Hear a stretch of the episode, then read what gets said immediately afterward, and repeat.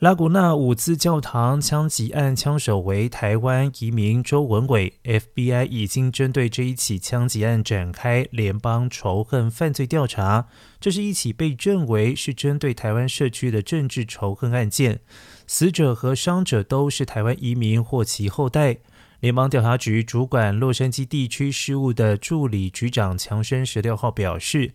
已经针对这一起枪击案展开联邦仇恨犯罪调查，这将不包括在呈县地区检察处提起的任何加州控罪。